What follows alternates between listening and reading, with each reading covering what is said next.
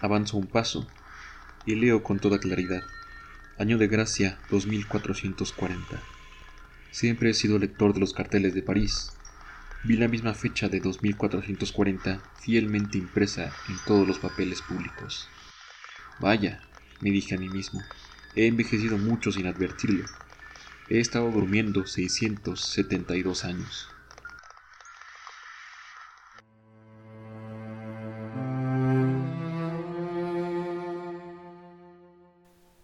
Puerta del castillo se abre, pero no hay nadie atrás. Despiertas en un lugar desconocido, sin saber cómo llegaste allí. Así empiezan muchas de las historias que nos cautivan. Todas nos quitan el sueño o nos causan pesadillas. Pero ¿qué hay detrás? En Umbral Nocturno comentamos justo eso, antecedentes, influencias y datos curiosos que nos dejarán listos para conocer esa primera página. Bienvenidos, visitando a Bram Stoker, entren libremente y por su propia voluntad.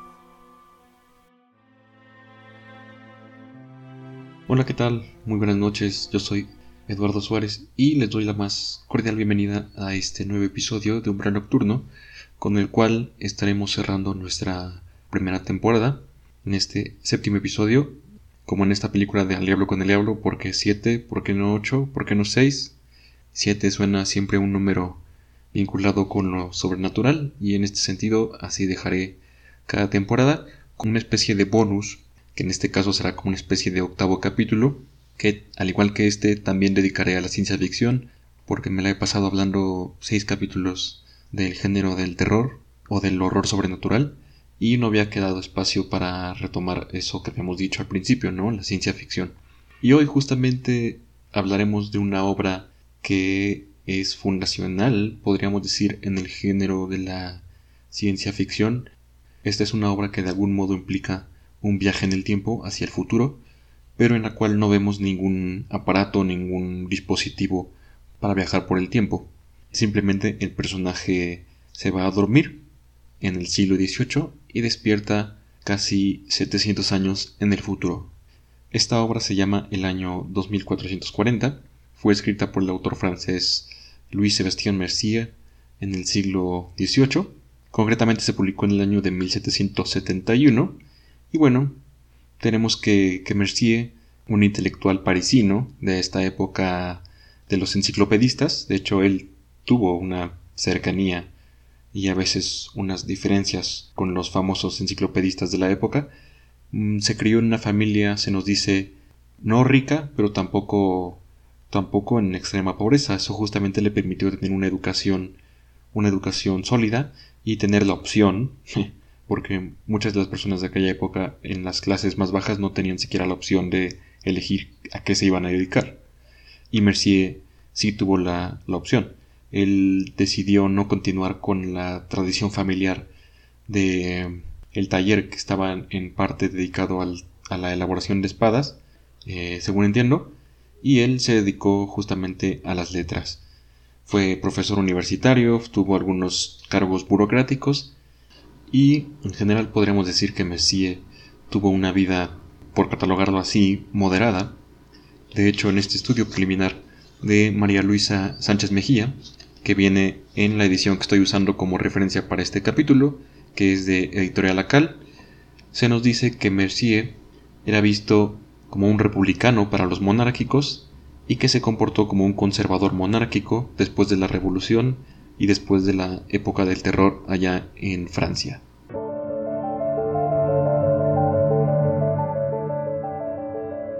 Esta obra de, Mercier es una utopía, o más bien una ucronía. Etimológicamente significa un lugar bueno, y ucronía un tiempo bueno. Y en estas obras se nos describe casi siempre una situación, un lugar que es perfecto, que es idealizado, a diferencia del, del lugar en donde está escribiendo o del cual está haciendo mención el autor. Es como una proyección, si así lo queremos ver. Y justamente estas obras surgieron en el siglo XVI. La más famosa de ellas es justamente La Utopía, el, título homónimo de Tomás Moro, donde el autor crea una isla perfecta donde hay un sistema político, social, idealizado, que es que no tiene ninguna falla, ¿no? También están, por ejemplo, los viajes de Gulliver, de Jonathan Swift y otras obras similares.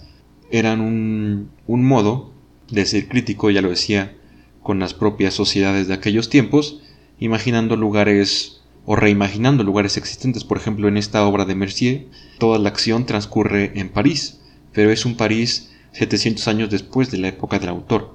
Es decir, él imagina, a partir de lo que él consideraba que estaba mal en su época, él imagina cómo aquello habría sido llevado a la perfección, cómo se habrían eliminado las guerras de su época, cómo se habrían eh, eliminado las enfermedades de su época, la falta de educación, y todo ello es lo que plasma en este París futurista, que obviamente, eh, ya lo decía, como no hay una, una máquina del tiempo como tal, él simplemente es el propio Mercier el que se queda dormido, o más bien el yo narrativo, ¿no? No, no es como que Mercier sea un, algo que él especifique que le pasa a él, sino el yo narrativo de la obra se queda dormido y amanece ya envejecido. Y cuando sale a la calle se encuentra que está en París, pero es el París del futuro. Se da cuenta, como mencioné en la introducción de este programa, porque lee un periódico y después un, un anuncio público del monarca de aquellos tiempos y ahí dice el año, el año de gracia 2440, un poco similar a, cómo Marty McFly se entera que está en 1955, ¿no?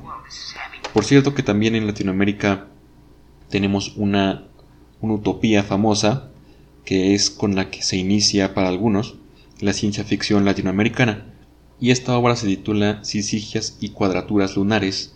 Fue escrita en 1773 por un sacerdote franciscano de Mérida, Yucatán, que se llamaba Manuel Antonio de Rivas.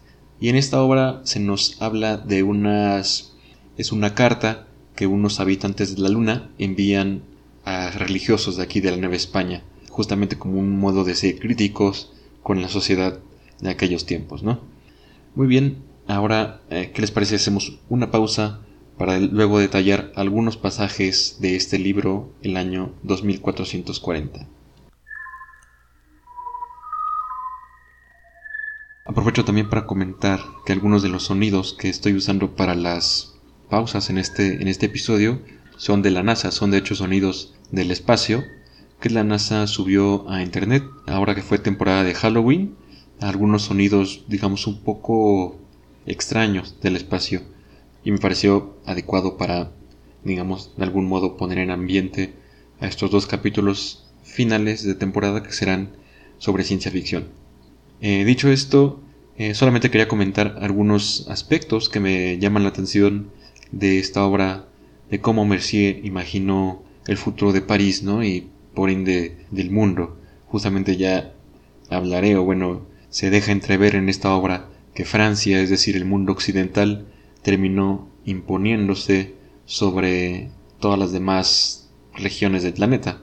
Por ejemplo, eh, se nos dice que en China y en todos estos países asiáticos ya por fin, como, si fuera un logro, eh, ya por fin habían dejado de, utilizar ideogramas para, para, expresarse y habían adoptado el alfabeto occidental, ¿no? Facilitándose la vida, según, según Mercier, ¿no?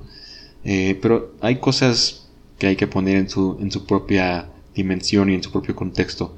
Dicho esto, una de las cosas que más llama la atención es que ya se ha dejado un poco esta esta discusión entre religión católica y, y los dioses que ustedes quieran y simplemente se adora un dios supremo. Y este dios es prácticamente ininteligible para los seres humanos. Se le adora en templos muy muy sencillos y se dice que la comprensión total de este ser supremo es justamente solamente pertenece a ese propio ser supremo. Entonces es un culto mucho muy reducido mucho más austero de lo que era en su momento y que aún hoy sigue siendo en este caso el culto católico y todo este tema de eh, todos estos excesos que Mercier veía en el obispo de Roma, ¿no? Como le menciona, ¿no? O en, el Papa, vamos. También se nos habla que el sistema fiscal del futuro, del futuro París, es de algún modo perfecto, tan perfecto que a la gente eh, voluntariamente paga sus impuestos sin que exista ninguna sanción de por medio, eh, también se nos dice que hay un sistema de salud perfeccionado. Hay una sala de inoculaciones a la que va Mercier. Ya decía que Mercier envejece en, este, en esta especie de siesta que toma. Se despierta ya como un anciano, y se encuentra inmediatamente con un sabio, quien lo lleva a recorrer ese París del futuro, y justamente lo lleva a esta sala de inoculación, donde podríamos decir que se vacuna a la gente contra enfermedades de ese tiempo, como la tisis, como la pulmonía, y bueno, esto obviamente nos despierta nuestras memorias de Vietnam en, este año 2020, ¿no? Con el tema del coronavirus. También, por ejemplo, algo de lo, de lo que a mí me llamó la atención es cómo se imaginaba Mercier que serían las coronaciones de los reyes. Y aquí voy a, leer textual una parte de este, de este tema, pero básicamente para ponerlos en contexto, se nos dice que en ese futuro a los príncipes, para que no sean vanidosos, para que no tengan excesos, se les hace creer desde su nacimiento que son campesinos, que son pobres. Obviamente se les marca se les hace una marca de nacimiento en sus primeros instantes y después se los envía con cuidadores quienes tienen, la, quienes tienen el juramento de no decirle al príncipe que él es un miembro de la realeza. Y lo crían, según dice Mercier, pues con hábitos austeros, le enseñan a ser humilde, le enseñan a ser trabajador, le enseñan a compadecerse de los demás, y el día de su coronación, cuando cumple cierta edad, van toda la gente de la comunidad a un palacio donde está el rey, y el rey empieza a dar un discurso y justamente le anuncia a su hijo que él es el nuevo monarca, ¿no? Dicho esto, voy a leer una parte de cómo se imaginaba Mercier esta crianza de los reyes, de los príncipes, en el futuro. Textualmente dice, visita todas y cada una de las provincias, se le hacen conocer todos los trabajos del campo, las obras de las manufacturas y los productos en diversos ámbitos, lo ve todo con sus propios ojos. Entra en las cabañas de los campesinos, come a su mesa y aprende a respetarlos. Conversa con familiaridad con todas las personas con las que se encuentra. Se permite que su carácter se despliegue libremente y acaba creyéndose tan alejado del trono como cercano le está en la realidad. Otra de las cosas que nos dice Mercier, que se hace con los reyes o con los príncipes una vez que se les comunica su verdadera, por así decirlo, clase o naturaleza, es que los llevan a una sala que se llama del infierno y en esta sala se les hacen pasar imágenes y sonidos de guerra, eh, gritos, explosiones, lamentos, para enseñarles justamente los horrores de la guerra, ¿no? los horrores que conlleva. Y dice Mercier que si al príncipe no le conmueve nada de esto y al contrario, si parece que lo disfruta, algo así, se le deja encerrado ahí de por vida, ¿no? Lo cual es un poco, es un poco hardcore, ¿no? si, si, si lo vemos de un modo, ¿no? Pero también, bueno, obviamente es un, es un futuro imaginado, ¿no?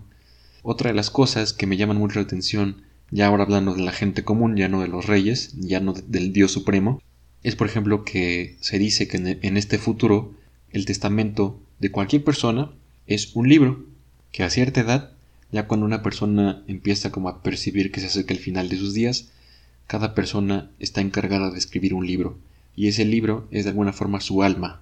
Y el cuando muere, este libro que contiene sus memorias, que contiene pues sus anhelos, sus vivencias, este libro es leído en su funeral y es estudiado y asimilado como una especie de herencia por los hijos, los nietos y los descendientes de cada, de cada persona, ¿no?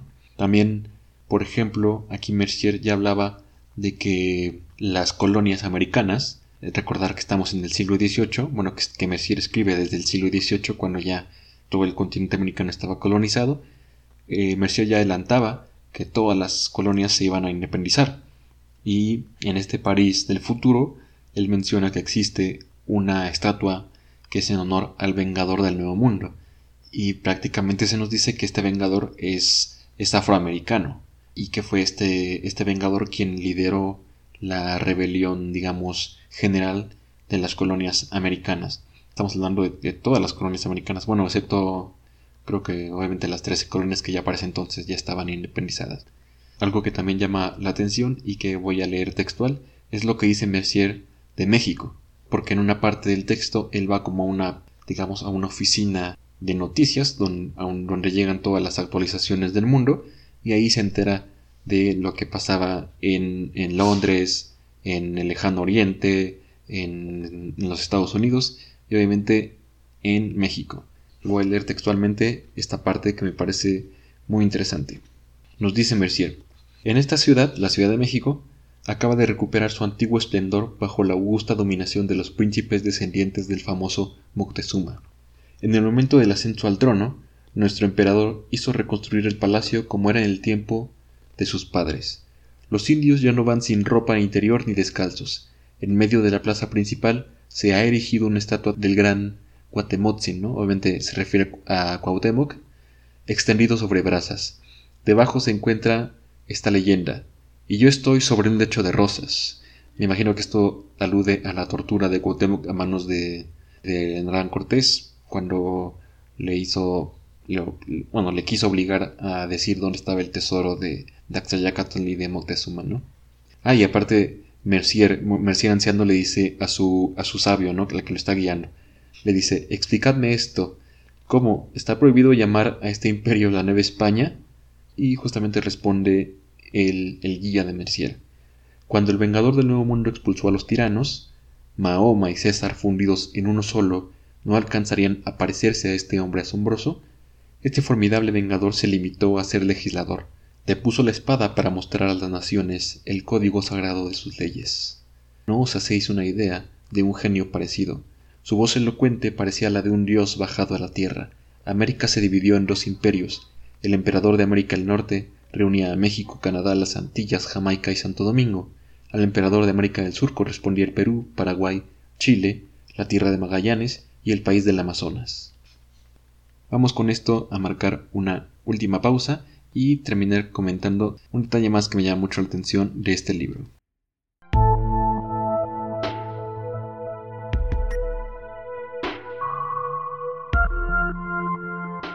Un último detalle que yo quería comentar del año 2440 es que este libro estuvo prohibido en España durante casi 200 años y cachito, ¿no? Hasta casi nuestra época, porque publicado en 1771 fue prohibido por Carlos III, el rey de España en aquel entonces, quien ordenó quemar todos los ejemplares que se pudieran, digamos, recoger de esta publicación francesa, ¿no? Porque hay que recordar que debido a todas estas guerras que Francia y España tenían continuamente, el libro no es muy, no es muy benevolente con España, que digamos, y esto obviamente molestaba a Carlos III, quien decía que no solo se prohíba la obra, sino que también se queme públicamente por manos del verdugo, y que se tenga el mayor cuidado en todos los puertos y confines de sus dominios, para que no entre ejemplar alguno de obra tan perniciosa, imponiendo las mayores penas a los contraventores, a fin de preservar a sus católicos estados de una peste que si no se ataja con tiempo puede acarrear en ellos los más lamentables perjuicios. También se nos dice en este, misma, en este mismo estudio introductorio que de algún modo esta prohibición inquisitorial de Carlos III estuvo vigente hasta el año de 1987, cuando se publica una primera edición en español de la, de la obra. Y esta edición justamente se publicó en México. Y después es hasta este año cuando lo publica Cal, ya en, 2000, en la década del 2010, cuando se publica la primera edición en España. Aunque claro, eso no evitó que la edición francesa circulara en España, en Inglaterra y en muchos tantos países. De hecho, se dice, aquí se nos dice que este personaje Francisco de Miranda, quien participó en la independencia de Estados Unidos y de otras naciones de América, justamente tenía el año, este libro, el año 2440, en su, en su biblioteca personal. Entonces es un libro que estuvo circulando durante mucho tiempo porque lo que siempre pasa, cuando tú prohíbes algo, lo único que ocasionas es que ese algo circule de incógnito y se vuelva aún más exclusivo y aún más, incluso aún más leído. Por ejemplo, se viene al caso cuando a algún político se le ocurrió aquí prohibir la novela Aura de Carlos Fuentes y Carlos Fuentes salió a declarar que gracias, ¿no? Que es lo mejor que le había podido pasar a su novela, ¿no?